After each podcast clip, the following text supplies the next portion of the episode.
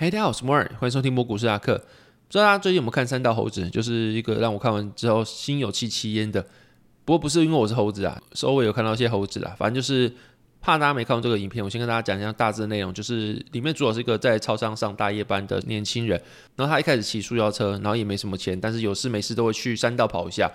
然后后面他有跟几个喜欢骑车的朋友聊天，后面他就因为怂恿之下买了一个红牌，然后因为他没什么钱嘛。所以他没钱买新的，所以他就去买一些特别便宜的二手的重机。然后因为特别便宜嘛，所以一定是有问题，他就被人家骗了，去买到那个有问题的二手重机。然后后面他要买的时候，他卡还刷不过，还要去办什么车商推出的奇怪的分期。反正最后他就买了重机，然后付了很高啊很高的利息的费用之后，他骑车，然后跟另外一个在骑机车的女朋友在一起，就是遇到一个新的女车友。然后后面还帮那个女朋友买重机，然后买完之后，那个女生就变成重机女神嘛。他们两个进 IG，两个 IG 都进得不错。但最后他又被那个女生给绿了。那个女生跟其他的车友在一起，因为被绿了之后，他的性格变怪怪的。之后他因为帮女生买机车嘛，然后买一些零件啊，改车之后，他还需要去上大夜班，然后没事的时候就要去贴班，因为他的卡债蛮多，像刚刚讲一样，他本身买车的时候就卡债，然后还要帮女生去买车，所以那个卡债蛮多。他每天都上大夜班。所以导致他后面交往第二任的女朋友也分手了，然后经济开始很拮据。这样的情况下，他去跟他的其他兄弟借钱，然后借完之后，其中一个兄弟后面出车祸，然后他那边死不还钱，然后那边每天骑重机被其他人屌说，干我就看你每天在那边碰轰啊，在那边假装自己很有钱啊，就兄弟出事了你不去看他，然后钱也不还这样子，然后他们吵架之后很不爽，所以他就跑山发泄，然后最后就在跑山之中被撞死这样子啊，大概剧情这样子啊。但我强烈建议就是大家可以去看一下，它不是说什么画质很好或是制作很精美的一个动画，但它就是一个非常把这个。现在讲三道猴子应该不是什么臭人的话吧？如果在这之前讲猴子，我觉得是一种臭他们的话。但这个影片他就教他们三道猴子嘛，他会把这种三道猴子日常啊，或是他们的一些我们既定的印象，去变成一个很写实的故事，然后很流畅去表现出来。我是觉得蛮好看的。它跟电影的差别就是，我觉得它就是一个更写实，然后更把生活反映出来的一部小短剧啊。你要说短也没短，一个上半集是二十分钟，一个下半集是四十分钟，也没有很短啊。但你看起来其实体感蛮快就结束，你可以调两倍速看，其实更快。总之会让我心有戚戚焉，原因是因为生活中蛮多猴子，并不是说我是猴子或我曾经是猴子，我一直都是比较，我不知道，我觉得以我的体感来说，我是在生活中跟其他男生就不一样。我对车没有什么很爱好，对机车也没什么爱好，就是能骑就好。那我也没有很想要骑很快。然后身边很多人说什么我要改啊，最少就会改一个什么那个刹车的那个手把，然后改一些小东西，我都没有改，因为我觉得还好，能骑就好。它对我来说就是交通工具，但后面因为有时候我要从台南往返屏东的时候，我可能会骑山路会比较快，然后尤其龙崎那边有条他妈的就是一堆猴子在那边骑车，然后那边无论你是骑重机还是骑塑料车，每个人管子那边咕咕咕咕咕这样超吵的。那有时候你在我前面骑，然后后面就哦的声音过来的时候，你就说干，他是不是要亲上来？就是。你一般人后面不会长眼睛嘛？啊，就是长了眼睛也没什么用嘛。反正就这个后面的车上来时候，你根本防不了，所以你就说哦的，声音从后面上来的时候，就会看他说亲上来，那时候你其实是没有办法去做任何反应的。你要往左往右更难，你往左往右闪，说不定他刚好更撞到你，你不动他反而是可以从后面超车，反正就是这种任人宰割的感觉啦。啊，所以就有几次我在那边过弯的时候，你骑过去，发现干那个沟里面怎么会有人？就是整台车被卡在水沟里面，然后人也在里面。要不然就是你骑骑骑到一半，前面会突然有个年轻人，看起来就像猴子的那边，然后帮我指认交通，然后脸很臭的样子，那就看前面就有出事。然后就是每次回屏东，或是我骑到山路，他妈每次都会遇到一两个这种事情，就知道那边去发生事情的几率多高。然后里面也说了一句话，我觉得非常棒，就是他在第一集的片尾时候有引述一句话，叫做“你的人生的快乐取决于你思想的品质”，就是你会觉得啦，就是你看那些人他们去跑这个，他们一定是。比别人还要多的是生命危险嘛？看起来也是没什么经济能力，他们还骑那辆车，或者是他们就每天那边改车啊什么之类的，他们已经是透支他们自己的消费，或者是他们的消费刚好就打平，然后没有什么多余的存款这样子。但是你要想，你可以追求速度好了，你可以追求改管的声音，可以追求翘口令，里面觉得翘口轮很帅嘛，然后追求那些其他猴子追逐啊，但终究只是陷入一个恶性循环的感觉。就像你看那个三大猴子还没有讲嘛，你永远都有比较失误啊，你今天塑胶车比完比。挡车比完之后还要比什么？还要比欧洲车，妹子要比什么？妹子还要比的，你是不是重机妹子？你是不是塑胶车妹子？然后你怎么怎么怎么样之类的，反正你同学都比较对讲，那这是比不完的。但他们的快乐就只有在那边，就是永远的比较，永远的陷入个恶性循环。为什么？因为他们思想就是在那边，因为他们的眼里就只有这个格局的东西。然后其实你到长大你会发现，有些东西错过就没。比如说你可能要陪伴一些人，然后那些人可能就是他生命就走这么长，或是你们相处时间就是这么短。那你陪伴他们，去让身边人快乐，然后或是承担一些责任。虽然说听起来可能没那么快乐，有点 boring，但是能够有个稳定的关系，或是你能够支配的物质生活，然后甚至你在闲暇时间可以投资自己，让自己跳脱于这个不是无尽比较的快乐循环，就是还是根本啊，就是他们思想不到，他们就追求眼前的东西，我就是要更好的车，我就要飙速度，我就是要生命危险。但是我觉得这样子的刺激是我快乐，他们思想大部分他们就大概是觉得这种感觉。然后这不是说什么臭，说你这样就是比较吃人的享受什么之类，但是你要知道，就是这种东西他们都是有代价。你现在眼前看到这个东西，你跑车跑得很爽，那你花很多钱去买一台车好了，你觉得很爽，但是后面伴随下来的代价是你会老。你会三十岁，你会四十岁，你终究还得面对现实，你的车友终究会不在。然后你要把这个当兴趣也可以，就是很多人他们是把它当健康兴趣，就是他们有个正职收入，他们偶尔才会去跑。然后买车也是他们生活中能够负担的，然后他们也不会把自己置于这种生活的危险，或者他们也不会让路人置于生活危险。你要跑可以嘛？那你应该有其他赛道可以跑，你不会说什么我在道路上跑的超速，然后还让这些正常用路人也陷入危险。我觉得这就是很不可取的啦。如果你是有个生活，你有个好的生活品质，然后大家是在一个空旷的赛道去跑，我觉得很合理啊。然后就是大家的闲暇之余的娱乐，然后你有个能够维持你这种娱乐的经济来源，我觉得这就是很合理，就是个人选择问题。但是你把人家置于危险之中，我觉得这就是一定有任何的问题存在里面了啊。然后其实不只是三道猴子啊，你到任何的各个各行各业，他们一定都有这样的猴子。像这里面讲，男人就是要骑重车啊，骑塑料车的都是渣渣。这种话，你看，你可以随时替代各个领域的人。比如说，男人就是要买跑车啊，开国产车都是怎么样，或是女生就是用爱马仕啊，用一般网购会怎么样，或是你用什么投资交易一定会有什么干。男人就是要指数交易啊，然后之类的，反正一定都会有各领域的可以替换。那他妈有人这样替换下去，或是有人讲这种类似的话，这种精神就是猴子。我觉得就是猴子啊，你就是改变那个物质而已，或是那个物品的，比如说你是跑车猴子，你是精品猴子，或者你指数交易猴子，大概这样子吧。那但是你的物质或是你的标的可能会因为金钱量或是你的兴趣有所替换、有所提升，好了。但是你思想没换，重点是你的思想，不是物质决定你是谁，而是你的思想决定你是谁。然后这部戏它有分上下两集嘛，上集大概是二十分钟，下集大概是四十分钟。对于一个习惯在网络上看短影片的我来说，其实刚点开的时候有点吓到，因为干这么长。然后后面我有看个新闻，然后刚好跟我这个状态吧有一点类似，我觉得有点反映出来啊。就是这个新闻里面讲说，《华尔街日报》里面有个专栏的文章表示说，一直收看短影片会使你的脑内不断的分泌多巴胺，然后会让使用者变成抖音脑。然后这个抖音脑并不是在臭，它就是真的是 TikTok brand，它就是真的是这样写，就是作者是这样形容的。然后它是一种生理上的伤害，并不是说我纯粹在臭你，就是你长时间使用抖音会伤害孩童的长期的专注力。使他们无法从事那些没有办法马上得到反馈的活动，所以他们就称之为这个是抖音脑，就是一种上瘾的行为就对了。然后真实的案例是，有人发现说他十四岁的儿子因为太常去刷 YouTube 的短影片，所以导致他没听耳机的时候，他也听不太到爸爸跟他讲话，或是有些人会听不懂母语的状况。那这东西都是普遍性的，或是有些台湾老师也去观察到，就是有些人看短影片上瘾到他们已经听不太懂文字母语哦，听不太懂，或者是说他们在高中端也有碰到说学生理解能力非常差。然后就连自己的母语使用上都有小状况，然后这并不是说他们迟缓，而是他们没办法专注，就是他们面对那种需要长时间逻辑思维的组织的语句啊，他们就马上没办法看下去，他们觉得书读不下去，或者烦闷，或者焦躁，就是他们没办法去专心的看一个长一点的句子或长一点的影片这样子。因为为什么？因为看短影片马上就可以获得大量的多巴胺，就是有点像吸毒感觉，就是一下就很爽，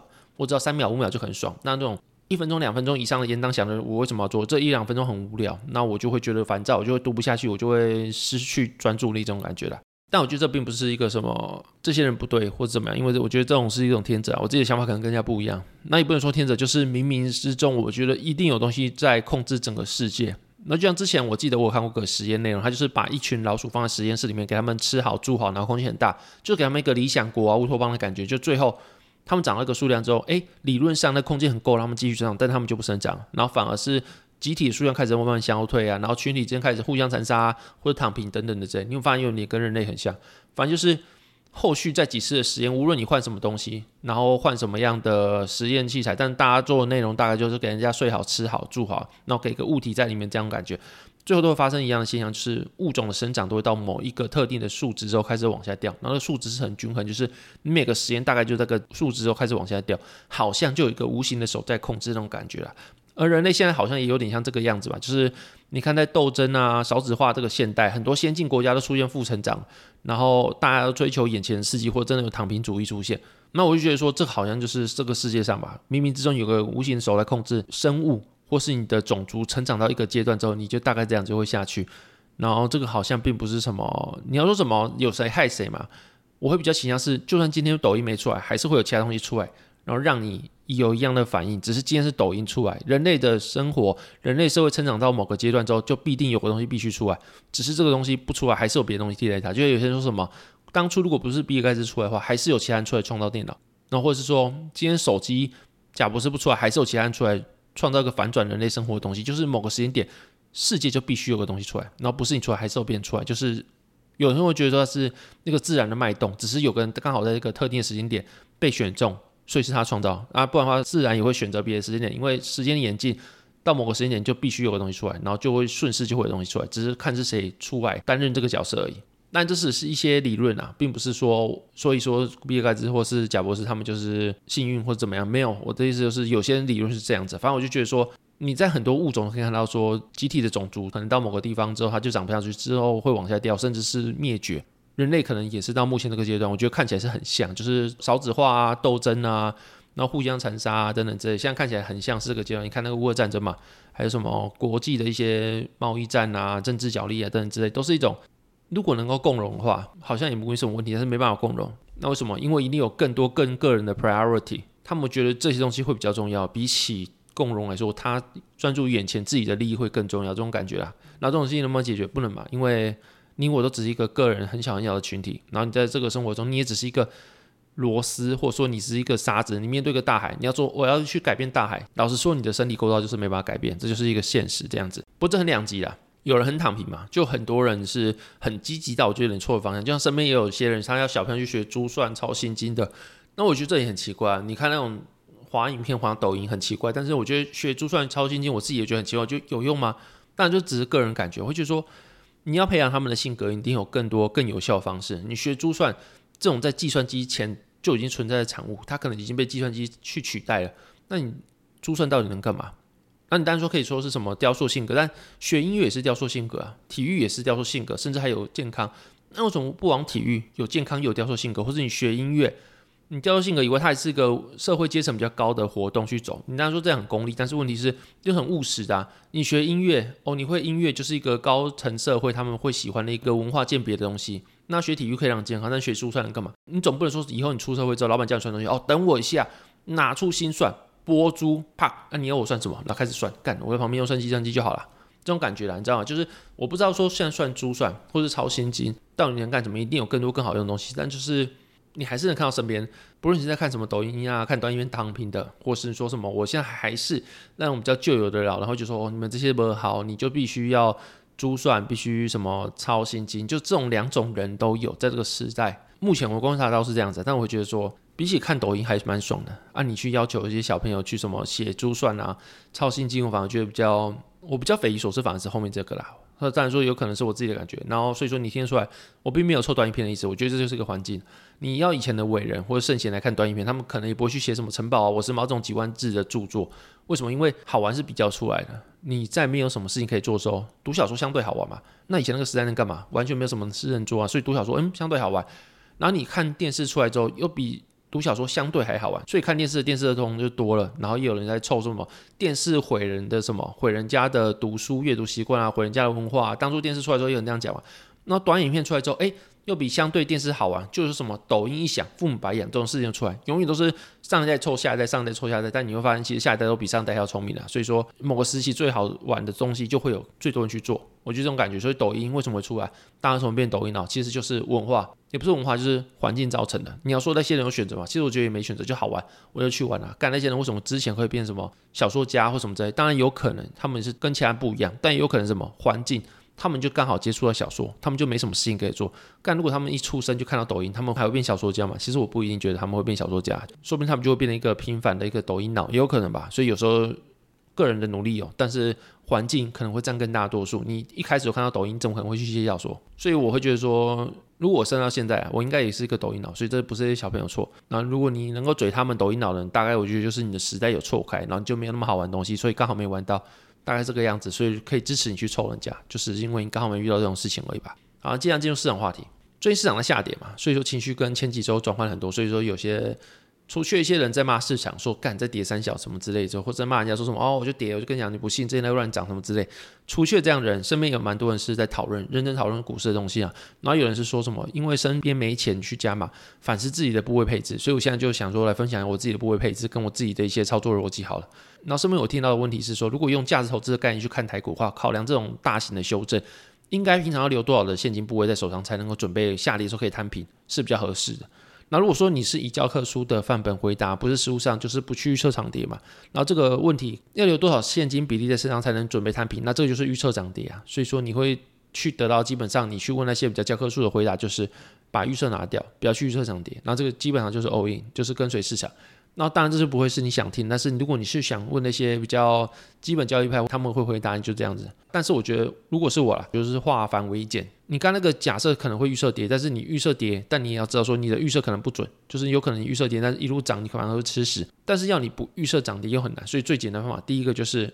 你去打一个涨跌你都觉得 OK 的量去打入，然后背后逻辑就是你要考量到所有的面向嘛，然后去找一个你每个方向你都能接受的结果，然后依据这个结果去决定你要打入多少的部位。那这个好处很简单嘛，就是你跌的时候还能加码。那如果涨之后每个东西的市况不一样，像 AI 那时候你可能向上你就不会想加码，或是你要加码你要等修正一段时间，不会说什么涨就马上加码。但如果说现在，我会觉得某些东西看飞的时候你就看飞了，反正周围仍然有很多很便宜的东西可以买。大部分的时候市场都会有便宜东西可以买，就是涨的时候你不一定要去再追这个东西，你也可以去找一些比较便宜的东西去买。那如果你谈到加码，就会谈到买的部位嘛，所以我就把这个问题综合起来。就首先，大家的观念应该不一样。像我认为啊，就如果你在市场够久的话，一定有看错的时刻。所以说，股票都会有消失的风险。然后拉开你的历史上，也有一堆一开始很漂亮的股票，最后却消失的。像是近期的话，就是如新吧，或者是两千年初说有个好像钢铁产业还是什么产业，忘记，就是做财报是作假的。所以基本上。你的公司，我并不是说什么阴谋论或什么，但是基本上会计账东西是可以做的，尤其是银行股，它其实你有时候看到的财报是它想让你看到的样子，它可以用很多方式做出它想让你看的模样。就是你的财报研究很透彻有用，但是不代表说你的所有的风险都可以因为研究财报而消失。所以，今天如果你看好某个个股，原因是因为那个产业的话，那我的做法就是整个产业一起买，摊平就是一起摊，然后你要加码就是一加，然后除非你对单一。标的的把握度很高，不然的话我会把整个产业去当做一个股票来做，就是我会把所有东西当做一个 ETF，就是把那个东西自主 ETF 的感觉。然后另外就是我会把这个集合，就是那个 ETF 去做个部位上升，就是到那个量之后再涨再跌，我都不会去加码或者是去摊平等等之类的。但说这个东西大家都会讲自主 ETF 嘛，大家都有在讲，但是对我来说这个 ETF 就不能够太大，就这个产业我会有不同的见解，就是你不可能说你半导体就是一个产业，对我来说我会拆得更细。比如说你如果要说半导体是一个产业好，你就去买半导体期就好，你干嘛自自己组一个什么我买台积电啊，什么联电啊，什么什么都买，那你干嘛不直接买半导体期就好？所以我对我来说啦，当然说前面可能是你比较喜欢台积电，那可能对于有你自己的想法，但对我自己来说，半导体它一定会有上升跟下降的循环在里面，比如说。我猜一个比较细的东西给大家听好了，就是半导体它一定有设备，像艾斯摩跟科林研发，然后像细制材就 ARM 跟创意嘛，然后 IC 设计就有联发科、联咏、瑞昱、高通、博通、NVIDIA 跟什么 AMD 代工再下去嘛，就会台积电、力积电、世界先进跟联电，然后晶圆制造就有中美晶，然后封装就有日月光跟 Anchor，这是一个从上往下的产业链，但说这个东西中间可能有些是平行的，有些是上到下，那封装一定是在代工之下嘛。那封装之下还有模组厂跟系统厂等等之类，这是一个产业链。然后终端的产品都叫做晶片，但这只是一个产业链而已。晶片还有分哦，晶片还有分，像今年好就是成熟制程跟先进制程，在台积那边我们都把它称为逻辑 IC。那最近很红的 CPU 跟 GPU，它是微元件 IC 里面的微控制器 NPU，然后这都不一样。然后像记忆体，它也是一种 IC，但它今年就很惨，在减产中。所以说设备厂在卖设备的，有些是卖。记忆体的设备比较多，有些是卖逻辑设备比较多，所以说今年的市况就不一样。像艾斯摩的逻辑 IC 设备比较多，所以它就表现比较好。那如果你今天是卖记忆体设备比较多，那可能就比较差。这种状况一样。那另外像是 PMIC，它就是电源管理 IC，是属于类比 IC 的其中一环。然后这个也很惨，所以说在做这个比较成熟制成商品的，诶，虽然是成熟制程，但它又是不同成熟制程。像立积电，它是做这类的，它可能就比较惨。所以说你说成熟制程。它有可能是逻辑 IC，也有可能是其他 IC，所以说你代工或者你终端产品是什么，会决定你的好坏，并不是说一个半导体就可以全包。今天如果你是做出来的产品是记忆体啊，是逻辑 IC 啊，或是你是做什么 GPU 的，都不一样嘛。所以并不是说你说一个半导体就可以包，你可能会包到向下循环的记忆体跟上上循环的逻辑 IC。那未来的话，下半年你也可以反过来啊，你可能同时买到向上循环跟向下循环的产业，同时买下来。那你就不是一个买太细的，或是你没有很专注买到你想要买的东西这种感觉啦。所以类似于这个意思。啊，当然前面刚刚讲的还有很多东西是都有的，比如说像刚讲的三星跟 Intel 可能是 IC 设计跟代工都会有。但大概意思就这样，就是你看好东西，你需要看细一点，不然直接买半导体这个大集合，你可能一定买到很多的上升跟下降循环的各板块。当然也不是不行，但是你更细一点会有助于实现你的想法。当然报酬也不一定，就是你看更细一点，实现的想法不代表报酬就会更高。但这就是一个共识嘛。在市场上，你本来就不会说有个方法一定会让你报酬变更高，但就是你买的更细一点，你才会知道自己要买什么东西。所以我倾向于产品的产业链去做布局。比如说我看好 n a n 的话。我可能会买原厂，像是生产它的美光、三星、海力士。那我也可能买记忆体封装厂，就是我不一定会去买水平的产业链，就是我都买原厂，或我都买封装厂等等之类的。那我也不一定会买整个半导体的集合，我会买 NAND，它可能会占比较多的公司有什么跟从上游跟下游有跟 NAND 有沾到关系的，我可能都会买。所以说我买的方法就是我自主 ETF，但这个 ETF 方法是。整个我喜欢的产品的产业链，我都会去买，并不是说什么哦，我就逻辑 IC 买，然后我的类比 IC 也买，然后我什么都买，然后 GPU 买等等，我就只买 NAND，然后相关占比比较多的产业我就去买。然后买的时候你还要去看就是期望值，对我自己来说，那这就跟部位控制有关。像我刚刚讲完了产业跟部位嘛，还要搭配时间，像制鞋业，它是资金循环比较明显的。所以说，在现在历史低点的时候，我宁可就是一次打入我所有的要的部位，我觉得期望值比较高，像百合、预期、保诚等等之类，就不会像扣现金。然后像刚刚讲，就是我只买一个我觉得 OK 的部位。对我来说，我现在觉得 OK 部位就是 all in，我想要的所有的预计要买的部位，我全部就 all in 进去。对我来说，这才是目前我觉得 OK 的部位。所以 all in 有可能是一个策略，就是看你现在的期望值。像现在历史这么低点，你要跌，我觉得 OK 啊。反正它不可能说大家不穿鞋，或者说它的需求就突然消失。但中国那边可能是一块蛮大的隐忧，但是现在历史低点情况下，我会觉得说它的期望值是比较高的。那所以说你不一定说你一定要扣多少现金，这可能就是要看你当时的市况，就像我刚讲一样。然后这些全部的我都把它统称为就是股票的部位，当然我还配啊其他债券部位或什么东西，它的循环就不一样，或它的贝塔值没有那么一致等等这些东西。然后这些我都会设部位上限，刚刚讲一样，就到了这个点我买够了之后就不会再买了，就算它后续跌了底我也不再买，然后就算有多出来钱好了。我宁可去买其他的东西，那这东西就是我用我的一笔打入这个量去设定我的亏损，是把它规范到这边而已，不会再扩大亏损，就不会让我一次毕业，然后就可能不停损，因为停损对我来说并不是一个可能会比较好的一个策略。像是我很多时候知道自己要买什么，那我就不一定要停损，因为我知道我自己在干嘛。像比如说你一定要停损，那对我自己来说，像去年我买了 NVIDIA，它可能是负五十趴，然后 Palantir 它可能负六十到七十趴，现在都翻正了，所以说不同人有不同做法。但你只要知道自己是在干嘛，你才能抱起来会抱比较顺一点。就所以说，我是用我的部位上限去代替我的停损策略。那至于卖出的话，通常就是到我自己达到了一个停利点，或者是说我觉得有更好的东西需要钱，我才会卖股去换。这是我目前大概自己的操作。不知道这样讲会不会有点乱，但是我就是一系列把自己的目前的方法跟自己的想法去论述。那当然大家可以发现，就是跟去年或前年比起来，我的方法有可能有点跟进，有点精进，但是我不断在精进我自己想法跟自己的看法。所以说现在说，是我目前的状态，就是比起过去来说，我觉得这个。方法对我来说比较好用，或是我经纪人这些方法之后觉得这个方法更适合我，然后对我来说是一种优化版吧。但我不知道对你来说，以前方法会比较适合你还没有。但有些东西是一样，但有些东西是不太一样。这就是我自己目前的精进化的版本这样子。然后基本上我买的东西我都倾向放长，就是短期的东西我不太会买。因为像之前有提到嘛，就是机构会有彭博资料库啊，每个公司它可能比较大的产业公司，它可能都会有每个月甚至每周各个公司的出货资料，那你都没有嘛？所以这些资讯在短期对股价的波动预测是非常有帮助的。但是，一年后大家都不知道，所以说你的资讯可能会跟机构有所落差。但这些天生的散户的劣势会在长线下被弥平，所以说你可能两三个月内的涨势你打不赢机构，但是一两年后大家都一样都不知道，所以你的劣势会在一两年之后这种交易的预测来说会被消除。所以对我来说，我就会放长，我买的东西我都会放长，但这个就是。时间会拉很长，不会像什么一两个月就去做一次的换仓什么之类的。然后另外我也很在意自己的情绪健康，所以我一直会注意我的生活费。我觉得你身边要留钱才是最好去让自己的情绪健康一个方式。然后当然说大家会觉得说什么 cash is trash，就是你放钱的生命都是消耗。但你要想这些金额放在身边的，虽然说看起来蛮大，还是有个六位数，但是问题是这个金额相对于你投入股市来说是比较小的。但是这个小小的钱在你身边，这个小小钱它不会让你失去。理智失去你的情绪不好，让你会去乱搞你的股票里面的钱，所以这些小小的钱放在你身边会有个定海神针作用，就是会让你不会去乱搞你股票里面那个比较大部位。所以这个小小钱，虽然说你会觉得诶什么少利息少的报酬，但是它很重要，因为它会让你的那些大部位赚更多，或是不会让你乱搞。所以我觉得身边放点生活费，让自己的情绪健康是一个很重要的事情。所以我总结来说啊，第一个就是去找个涨跌都 OK 的量，然后跌了你就可以摊平，或是涨上去之后你可以加码，或者换其他标的。第二个对我来说就是以产业的方式取代个股的方式去做购买，但产业会以产品当做区分方式，而非那种超大的集合，什么半导体啊，你可能会一个产品去做上下产业链去做布局。然后第三个就是。购买的时候要看期望值，有些期望值大的时候，你就不要留现金，一次 all in，它也是当做是第一点，就是涨跌都 OK 的量。对我来说，那时候就是 all in。然后第四个人，你要设定一个非常强硬的部位上限，之后再怎么跌都不能再谈了。然后第五个就是散户的天生的劣势是在短线下，但长线的话，你跟机构的劣势会被弭平。我说是资讯的劣势下，所以说你能够放更长的话，对你自己的散户劣势来说会比较。消除你跟他们之间的劣势吧，应该这样讲。第六个是关心你的情绪，身边留钱非常重要，因为你身边留钱可以让市场钱不会让自己的情绪差的时候被乱搞。所以说，身边的钱不是开始 trash，它是一个定海神针，会是一个稳定情绪的一个很大很大的功用。对我来说是这样子啊。好，那今天进入讲话时间。